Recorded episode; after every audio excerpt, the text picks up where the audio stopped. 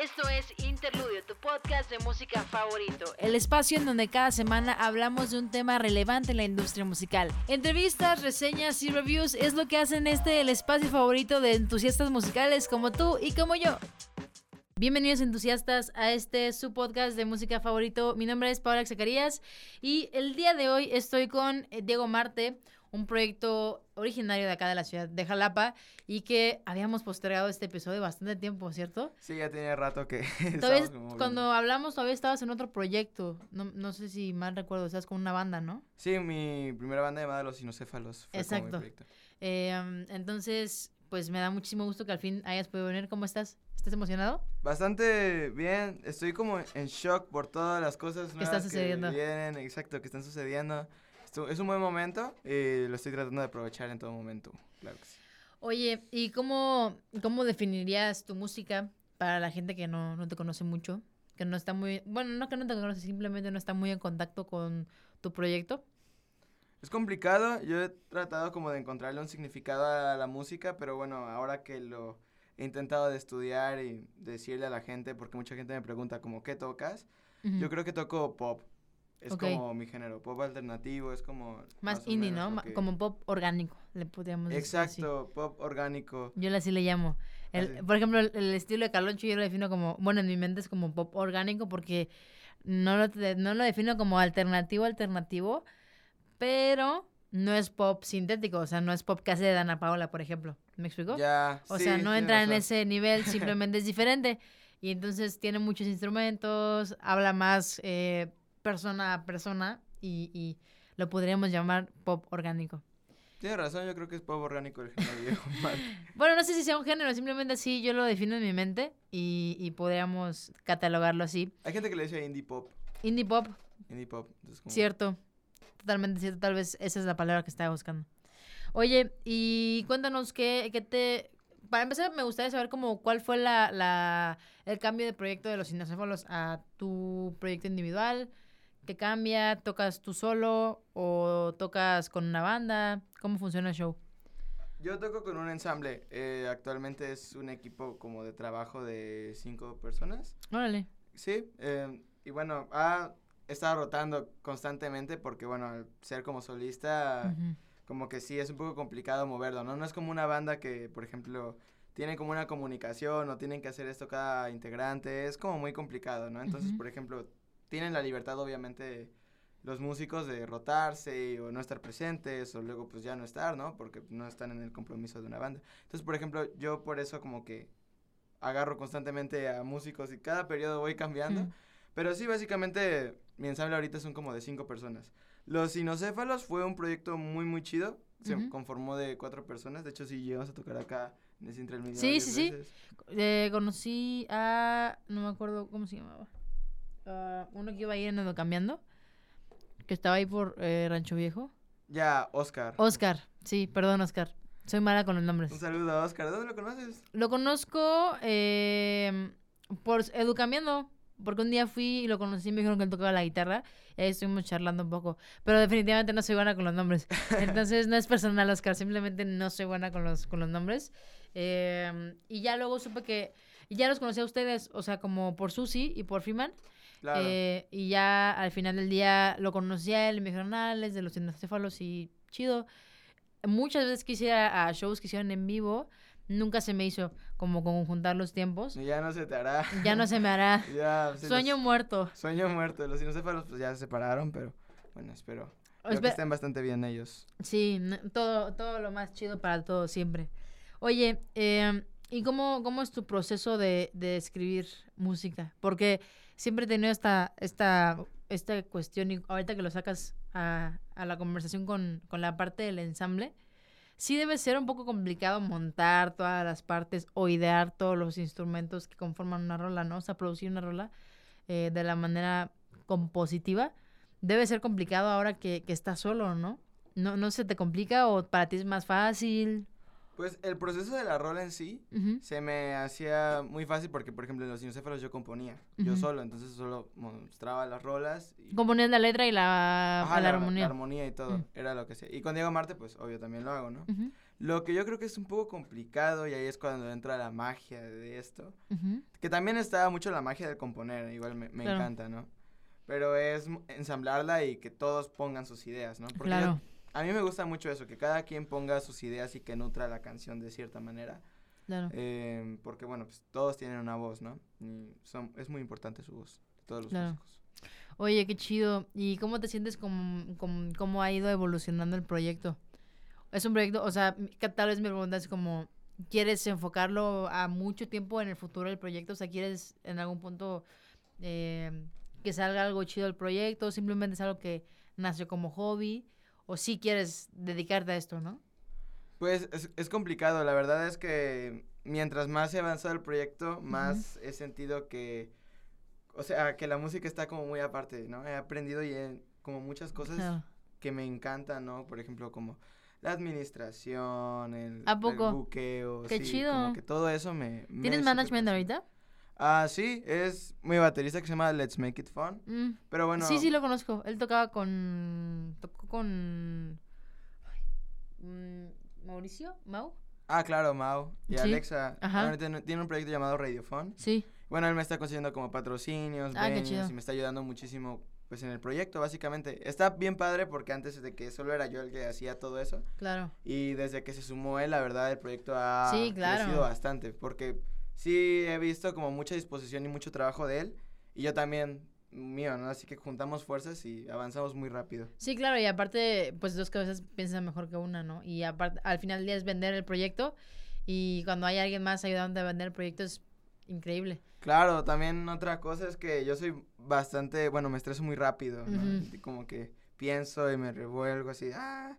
También es por, en cierta parte, porque él ya es más grande, tiene acá 23 años, yo tengo 18, ¿no? Entonces, ¿No manches, neta? Sí, acaba de cumplir 18 en abril. Juré que, que tenías como 21, 22, algo así, como de mi edad. no. Yo soy considerada grande en su mente. no, pues acaba de cumplir 18. Por eso mismo, no justifico la edad, obviamente, porque hay gente de 18 que es muy talentosa. Claro, no, pero es normal. Es normal, es normal que, que, sientas esta, esta falta de ayuda para poderte encontrar en proyectos así. Oye, pues está súper chido que te, estén, que te estén apoyando y que al final del día tengas proyectos súper importantes. Lo de Caloncho se me hizo algo súper, súper chido. Ah, muchas gracias. ¿Cómo, ¿Cómo fue la noticia? Cuéntanos. Pues, bueno, ahorita me estabas contando, pero cuéntalo. Estuvo muy loco porque estaba en el Parque Juárez con una amiga. Estábamos como que platicando y luego me llamó la directora de B-Train llamada Ceci. Por un saludo a Ceci. Que ya la había conocido desde antes y ya hemos como platicado, incluso hemos trabajado juntos. Pero pues me habló y me dijo, oye, la verdad es que quiero que abras un concierto, te conseguí como esta oportunidad porque entrabas en el perfil, ¿no? en el target de ese artista. No sé si lo conozco, se llama Caloncho y así. ¿Y tú? Tal vez, tal vez lo conozco. no sé quién es, pero... pero veamos, tal vez funciona. Fue una súper noticia. Yo no he escuchado mucha música de Caloncho, pero por ejemplo, la amiga que estaba conmigo, que también es ilustradora, se llama Art With Them, Majo. Saludos, Majo. Es muy, muy fan de Caloncho. Entonces de ella Yo también soy súper, súper fan de Caloncho. Voy al show de Veracruz, sí. Wow, del Boca del Río. Sí. No manches, ese show va a estar muy bueno. Sí, sí. Decidí porque eh, me encanta el Foro Boca y creo que es un venue súper chido y nunca he ido a ver a un artista como popular tocar en el Foro Boca. Entonces dije, buena decisión. Luego supe que tú ibas a ver aquí y dije, hubiera venido al de, al de Jalapa, pero ya había comprado los boletos. Lo siento. No te preocupes. Ahí te voy a estar echando porras desde Boca del Río. Pues espero yo que Jalapa sea un éxito allá con Caloncho. Tengo mucha esperanza. Sí, va a ser, va a ser.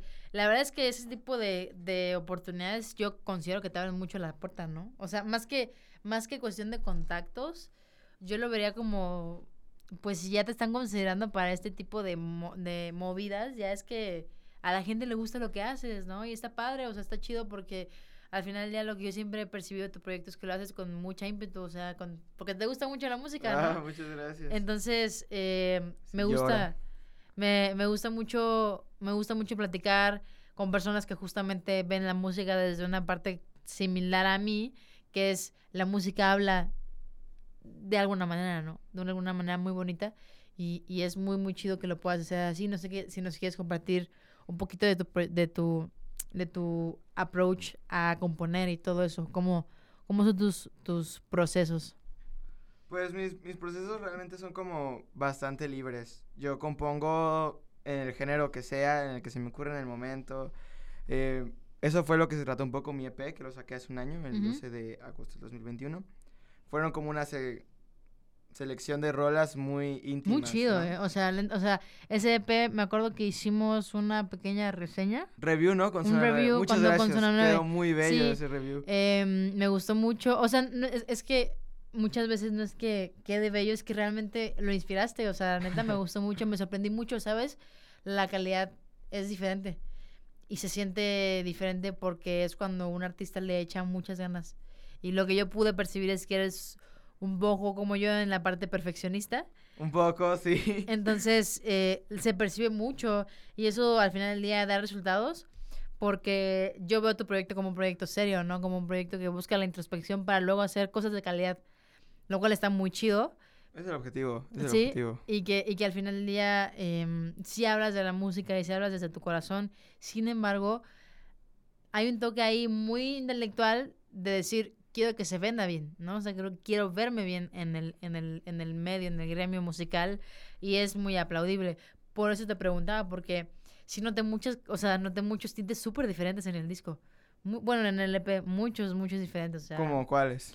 Pues yo comentaba que, que, escuchaba muchos elementos como incluso de jazz, de blues, ¿sabes? Así como que muchas eh, inspiraciones distintas en tu, en tu música, que al final del día supongo que es de lo que escuchas, ¿no? O sea, supongo que viene mucho de que has de estar mucho más empapado que yo supongo, estoy casi segura, de la ciudad de Jalapa y de la música que hay en Jalapa, ¿no? Pues sí, también otra cosa que me sirvió bastante fue estar el corto tiempo que duró los Sinocéfalos, que fueron como un año, yo creo, los Sinocéfalos estar con ellos y al tocar y medio como que posicionarnos, ¿no? Porque todo fue un proyecto de secundaria y se lo escuchaba como, pues ya sabes, el indie argentino, pero después cuando te expones al medio y conoces a los artistas. Claro. Y en ese tiempo me acuerdo que también me empapé mucho de jazz y de blues porque quería entrar a Yasub. Así que como que entré a Yasub mientras a la par hacía LP, entonces como que estaba aprendiendo muchas cosas de Yasub y como que agarrando esos recursos y metiéndolos al LP. Claro.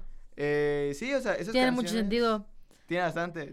Tiene mucho sentido porque se escucha, o sea, no, es que es lo padre porque se escucha tu esencia, que es justo indie pop, pero se escuchan herramientas del jazz, se escuchan muchas herramientas del blues que hacen que la, la canción sea más dinámica auditivamente y por lo tanto hay muchas veces que el indie pop, si soy muy honesta, no soy muy fan porque lo siento repetitivo, ¿sabes? Es algo que no, no sucede en tu EP, ¿no? O sea, y justo si no sucede en tus inicios, dudo que suceda en un futuro porque hay muchos artistas que pecan de hacer como de, ah, ya hice esta canción. Y luego quiero hacer esta canción cinco minutos después. Obviamente va a sonar igual que la que hice hace cinco minutos porque no hay ningún tipo de aprendizaje entre rolas, ¿no? Sí, también por eso luego hay mucha gente que me dice como de, oye, sacas música muy lento, ¿no? Sacas música como cada año. Y es como, es que yo por mí sacaría, bueno, yo para empezar para componer es como compongo 50 rolas y solamente me quedo con dos. Ah, su. No, ajá, es como, neta soy como bastante, la letra también las vuelvo a hacer, es como, y grabar es otro proceso, ¿no? Me gusta que los arreglos queden, que no me aburra la rola, o sea, si a mí me gusta la rola, que pues siento que para un artista es como muy difícil aprobar como un producto que hizo, sí. no sé. Sí, no, es como, a mí no sé si te pasa igual, pero cuando hago corrección de color, por ejemplo, con los videos, llega momentos en los que digo, es que no me gusta. Pero la gente no se da cuenta. Ya lo subiste, ¿no? No, no, o sea, a mí no me gusta, pero porque llevo tanto tiempo moviéndole ahí que ya me ciclé y ya no puedo ver, o sea, ya veo mucho, mucho los detalles cuando la gente en general dice, se ve igual. O sea, se ve igual que se lo mueves cinco puntitos hacia acá o cinco puntitos hacia allá, se ve totalmente igual. Entonces, ah, neta. Entonces dejas de ser un poquito duro contigo mismo, te lo tomas más a la ligera, lo disfrutas más y sale mejor.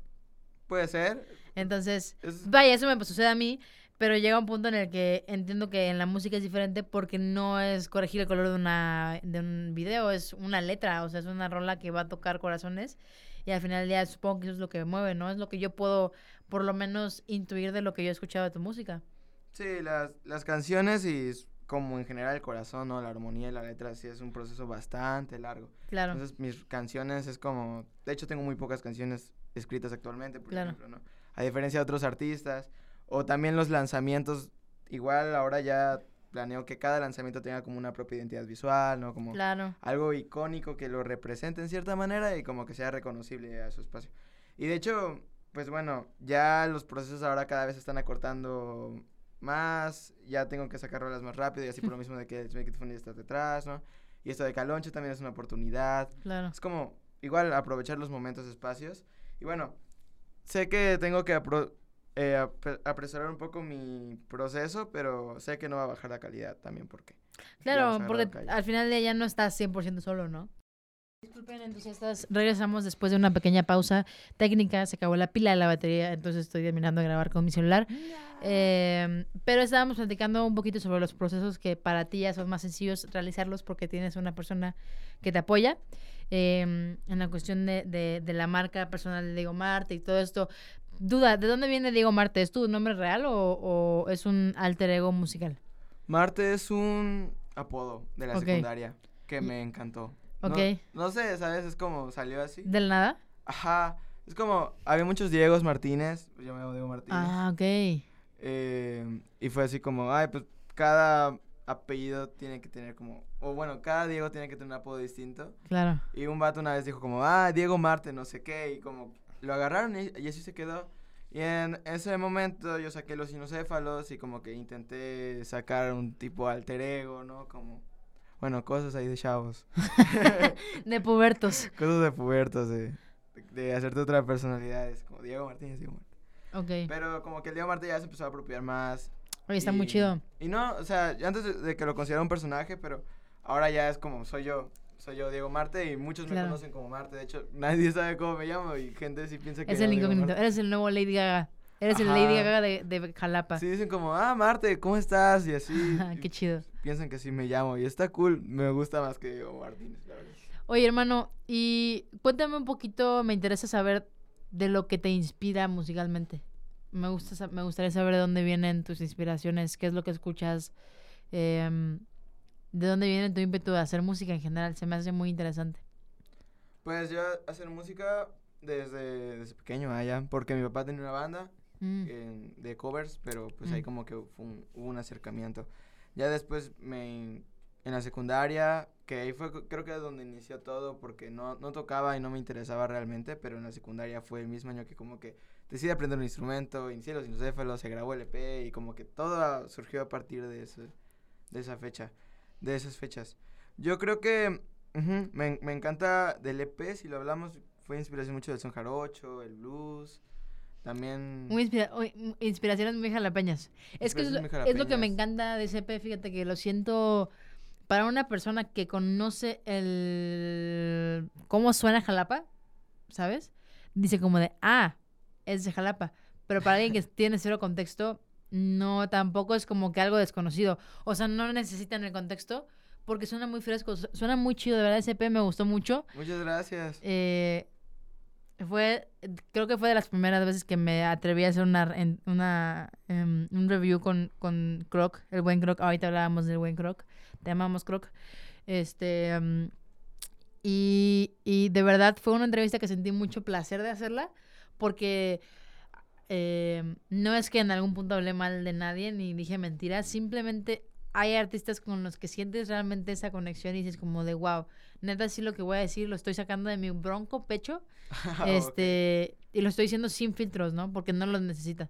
Hay veces en las que tienes que mm, maquillar un poquito más los reviews para que suenen más appealing para la, para la audiencia y todo esto, pero con el tuyo de verdad me gustó mucho el, el material del EP y fíjate que siento que un EP a veces es muy corto para entender un concepto, Tal vez, es muy cierto. pero no lo sentí así con el tuyo. Lo sentí justo. ¿Sabes? O sea, como que Sí. dije, esto es justo el tamaño que tiene que ser. Esta es la historia genial.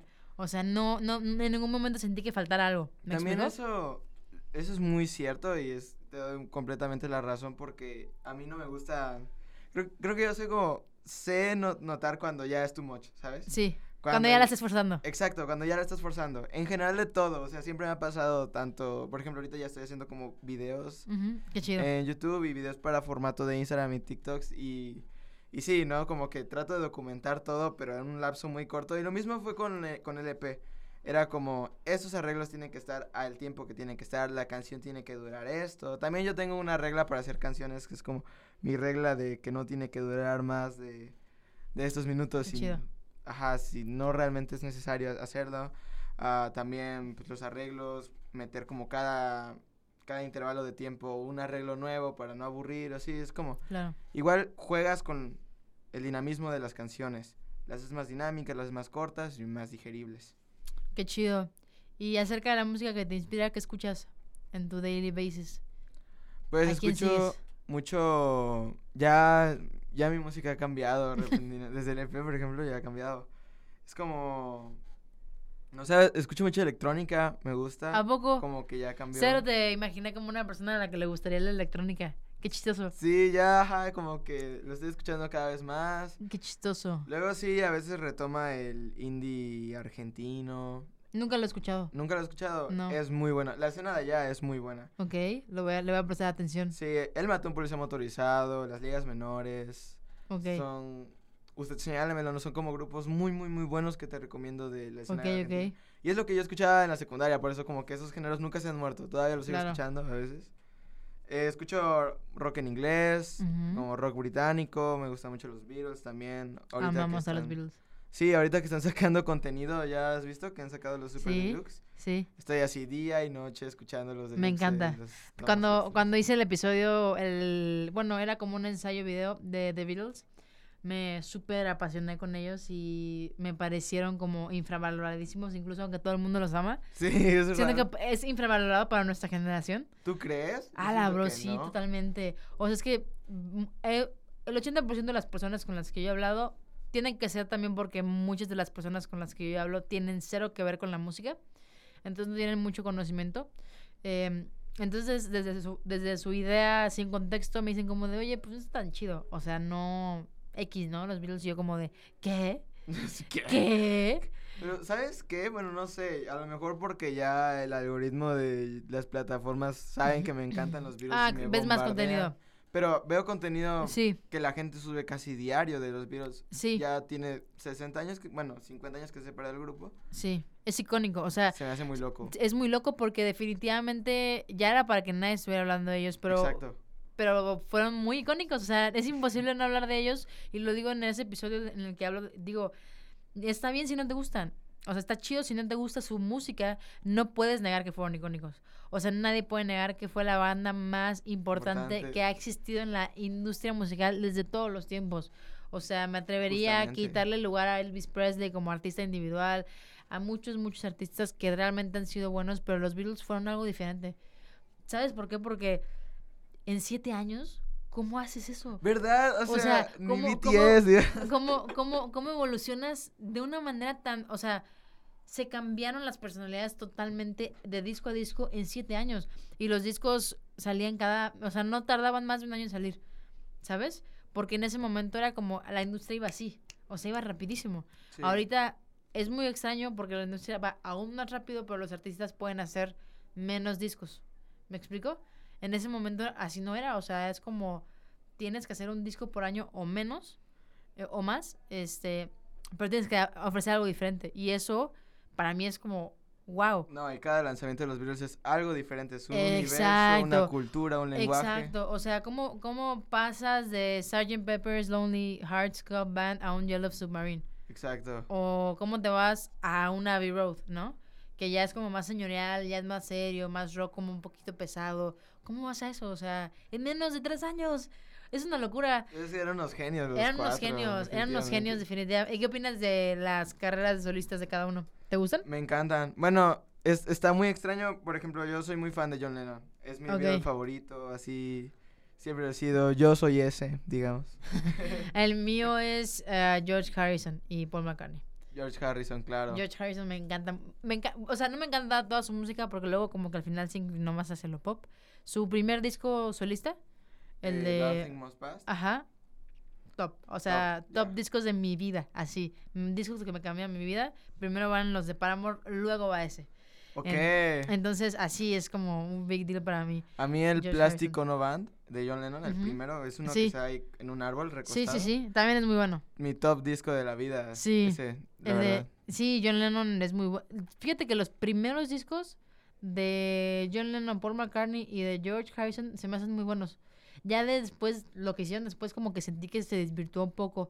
Tal vez no con John Lennon, pero con George y con Paul McCartney sentí un Sí, poco de como, definitivamente. Tienes como que razón. perdieron un poquito la línea, ¿no? Perdieron la esencia, eso está Eso. claro. Pero ah, la verdad aún no te niego, por ejemplo, tengo como dos canciones de Paul McCartney que las acabo de descubrir apenas, ¿no? Claro. O sea, Es que eso es lo chido. Sí, que vas descubriendo y son cosas completamente distintas, ¿no? totalmente. Y mm, aparte de los Beatles, ¿algo más que quieras compartir? Mm, no sé, muchas gracias por el espacio de interludio. Eh, no, hermano, pues gracias a ti por venir. Definitivamente eh, le decía a Diego que quiero que venga después de tener esas experiencias de los shows. Compártenos un poquito acerca del show que es ilustrado. eh, el que no es el de Calonche, no ¿cómo se llama? el Matcuyo volumen 2. Matcuyo. Sí, eh, compártenos un poquito eso porque me, se me hace muy interesante. ¿Cómo lo vas a llevar al escenario? Ese, me acuerdo que es un reto, es un reto. Yo me lo estoy tomando como un reto. Ok. Y no me importa cuánto dinero estoy gastando por esto y así, yo lo voy a hacer. Porque Croc, Croc llegó conmigo, llegó y me dijo, oye, necesito que hagas un concierto. Y yo, va, pues claro, ¿no? Todo el tiempo los hago. Pero me dijo, pero no quiero que lo hagas como lo haces usualmente. O sea, tú eres como, me dijo así, tú eres como una luz que revienta en el escenario, pero ahí se queda, ¿sabes? Ok, Como que revienta y ahí queda. ahí queda. Ok, Pero el chiste, lo que quiero que hagas en este concierto es que revientes y que te metas en la cabeza de las personas y como que la gente se quede con una verdadera experiencia de, oh my god, acabo de ir a un concierto de Diego Marte. ok. Y aunque sí medio lo intenté, yo me quedé muy traumado con esa frase des- después de esa charla así. Gracias, Croc. Gracias, Croc. Págale su terapia. Exacto, sí, son 1200. No, pues ya mm, como que estamos viendo la forma en la cual marcar un poco los shows, pero en este caso sí se me hizo como muy revelador esa confesión, ¿no? Entonces fue como, necesitas hacer- un show muy íntimo, o sea, algo Diferente. diferente, como un Más creativo, ¿no? Más creativo, más que no sea como un, ¿cómo es? Porque yo soy bastante, no sé, como... Es muy, es, eres un artista activo en el escenario. Sí, yo que, que todos aplauden, todos hagan dinámicas y a veces siento ya hasta que me pasa un poco, ¿sabes? Como, ¿cómo están? Y todo el tiempo grito y todo el tiempo estoy hasta arriba, pero no hay ningún momento en el que esté hasta abajo.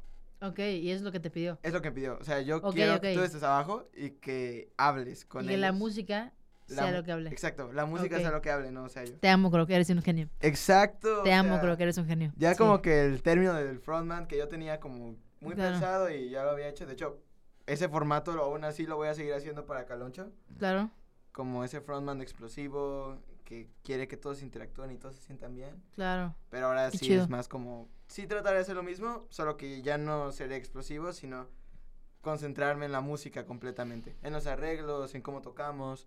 Y por eso, pues mi ensamble lo cambié completamente, mis canciones las cambié completamente. Ok. Eh, metí nuevos arreglos, metí nuevas cosas. Las canciones duran más, pero son más introspectivas.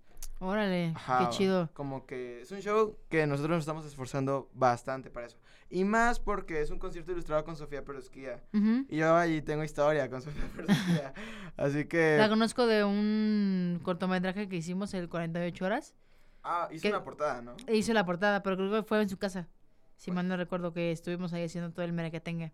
Ok. Eh, vive por el centro, ¿no? Por sí, vive en el Callejón de Jesús Ah, justo ahí. Ahí estuvimos haciendo el, el, el merequetengue del 48 horas. ¿Y Ahí estuvo Croc también. Súper chido, me la pasé súper bien. Me encanta participar en ese tipo de proyectos porque me saca de mi zona de confort y me reconecta con el cine, que me gusta mucho.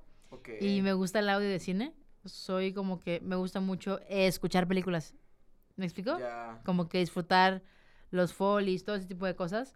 Em, entonces, participar haciendo algo así me emocionó muchísimo, muchísimo.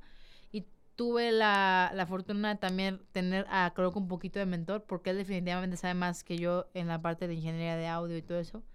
Entonces, me enseñó mucho. Em, esos proyectos me enseñan mucho, mucho. Son, ¿Conoces el concepto? Mm, ¿de Más o menos. 48 horas? Ajá. Pues creo que es como una convocatoria, ¿no? Es, es, un, es un concurso en el que tienes que hacer un, como, un cortometraje con ciertas características en 48 horas. O sea, desde que te dan el, el, el, guion hasta que lo entregas, tienes 48 horas. Entonces es una locura porque tienes que hacer guion, escenografía, grabar, editar, todo. Hasta la campaña publicitaria. No, no, o sea, no porque no lo vendes. Pero, por ejemplo, Sofía hizo el, el, la portada pero no puedes hacer la portada hasta que no sepas bien de qué va la, la idea, ¿no? Entonces, la idea puede cambiar mucho en cuando la, en cuando la grabas. Sí. Entonces, no puedes hacer nada hasta que termines de grabar. Entonces, es muy complicado. No, así me imagino ya como... Pero estaba muy chido. Pero perdón, te interrumpí. Seguías, no, seguías cantándome que Sofía va a ilustrarlo. Ajá, Sofía va a ilustrarlo, va... Entonces, por lo mismo, ya como que... Lo hemos platicado también Sofía y yo aparte y sí queremos que sea como un show que marque. Claro, que sea la diferencia. Que sea una diferencia. Y pues yo me estoy esforzando bastante, sobre todo en el aspecto musical, que nunca también no me había fijado tanto, ¿sabes? Al momento de tocar tantas veces y tanto tiempo, sí, como que tienes ya algo muy acostumbrado y muy motorizado, ¿no? Claro. Pero ya con esto sí es como sentarse y ver cómo suena realmente. Oye, ¿y quiénes más, van, quiénes más van a tocar en ese show? Va a tocar una chica muy talentosa, muy, muy talentosa y que la está rompiendo bastante. Qué chido. ¿Se llama Cecilia Phil? Sí, sí, la he escuchado. Sí, la he escuchado. De hecho, creo que también vino aquí a la Náhuac a tocar cuando viniste tú, ¿no? ¿Tú no viniste? No me acuerdo. No. Yo sí. Pero sí, sí la ubico. O sea, sí ubico su nombre. Y creo que en algún, en algún punto me tocó verla hacer... Ah, pues no estuvo en la Noche Roja. No. ¿Viste ese show? No, pero ya me acuerdo. Ah, sí, sí, estuve en la noche roja. Ah, pues sí, sí, la, sí lo vi. Es, es que desconozco las fechas así, pero. Sí, Ajá, sí, creo que también sí. tocó, sí coincidimos, creo que en el Born Lion, acá en Anahuac. Sí. Ajá, tocamos juntos. Sí, sí, sí. Y también se me hace una chava súper talentosa, me gustó mucho su, show, muy emotivo. También. Sí, sí, se me hace como una artista que vale muchísimo la pena y, bueno, yo en lo personal, no sé, a lo mejor si él vea esto me pegue. Eh, no le pegues, por favor. No le pegues, por favor. Es que siento que yo la he visto como desde sus, sus inicios y siento que ha evolucionado muy rápido. O sea, sabes mm, como el concepto y cómo la gente la tiene y cómo ella trabaja y se mueve, es algo que a mí me hubiera gustado hacerlo, hacerlo en tan poco tiempo, ¿sabes? Qué Porque lo que a ella le costó como cinco o cuatro meses, a mí me costó como dos años, ¿no? claro. Está muy perro la disciplina y como Qué chido. Pues ojalá algún día pueda venir. Sí, es vale mucho la pena. Pues bueno, hermano, muchísimas gracias por venir. Eh, corto la conversación porque la vamos a retomar eh, cuando hayan pasado estos shows. Quiero platicarte, quiero que me cuentes la experiencia, cómo fue, porque son dos shows que por lo que escucho cambian mucho la narrativa de tu proyecto personal y los llevan hacia un nivel totalmente diferente. Entonces, espero. determinantes. espero que. Espero y estoy segura que te va a ir increíble. Y si tengo la posibilidad de ir el 25, 26 de noviembre, ahí voy a estar, hermano. Muchísimas gracias. No, pues, muchas gracias. A todos, gracias por escuchar esto. Aunque va a haber una próxima, pues ahí está. Exacto. Eh, síganme en redes sociales como Diego Marte, en Facebook Diego Marte, en Spotify ya estoy lanzando sencillos, saqué mi sencillo Un Bolero para ti. Mm, qué chido. Uh, próximamente voy a sacar mi nuevo sencillo llamado Cruzando el Callejón, entonces ahí como que estén al pendientes. Está Diego Marte, absolutamente todo. Instagram, arroba Diego-Marte. Y sigan a todo. Paola y sigan a Interludio. Sí, acá abajito les voy a dejar eh, en la descripción del video o la del podcast, les voy a dejar sus redes sociales. Eh, entonces, entusiastas, nos vemos en un próximo episodio. Escuchen mucha, mucha, mucha música, especialmente de Diego Marte. Y a los Beatles. Y a los Beatles, exactamente.